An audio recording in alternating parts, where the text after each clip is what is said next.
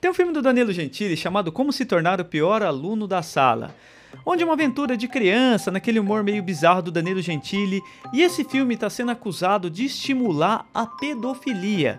Bom, para quem não viu essa treta, não acompanhou, o Fábio Porchat faz um vilão que ele tenta abusar das crianças ali. Parece meio óbvio falar, mas essa obra é uma ficção e o personagem do Fábio Porchat é o vilão da história.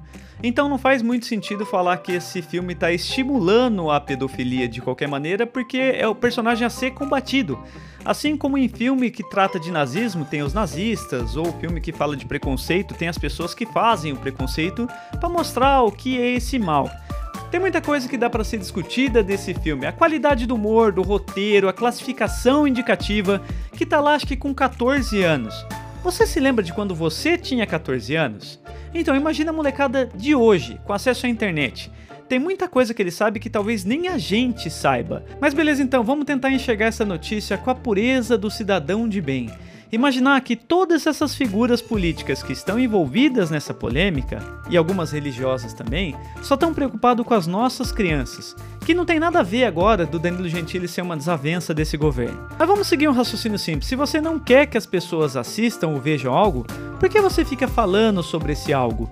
Porque é um filme de 2017, ele foi colocado no catálogo dos streamings, mas a partir do momento que você twitta sobre ele, como é o caso de um pastor, como é o caso de outros políticos falando Danilo Gentili, você faz com que as pessoas procurem sobre esse assunto que elas assistam sobre esse assunto. Então dá justamente o efeito contrário. Esse é um fato que sempre aconteceu. Nos Estados Unidos eles têm até um nome para esse fenômeno. Eles chamam de fenômeno Streisand, por causa da Barbara Streisand. E a história por trás disso é a seguinte: um fotógrafo tirou foto da casa da Barbara Streisand e soltou numa revista de pequena circulação, falando que era a casa dela, mostrando a mansão e alguns detalhes porque ele subiu no muro.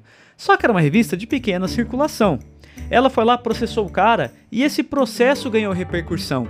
Então todo mundo ficou sabendo onde ela morava porque todo mundo viu a notícia do processo. E daí surgiu o efeito ao contrário do que ela esperava, virou até ponto turístico das pessoas passarem na frente. Essa notícia do Danilo Gentili aconteceu exatamente isso. As pessoas falaram tanto para as outras não assistir que elas ficaram curiosas e foram assistir. Vários repórteres foram assistir, saiu no Jornal Nacional, saiu em vários outros jornais. Então, se você queria que as pessoas não vissem você tornar algo público, pelo contrário, você foi um grande marqueteiro do Danilo Gentili. Essa notícia vai ficando por aqui, a gente vai trazer outras à noite. Espero que vocês tenham gostado. Fiquem aí para acompanhar os próximos passos do nosso canal. Um grande abraço a todos, até a próxima aí. Tchau. Thank you.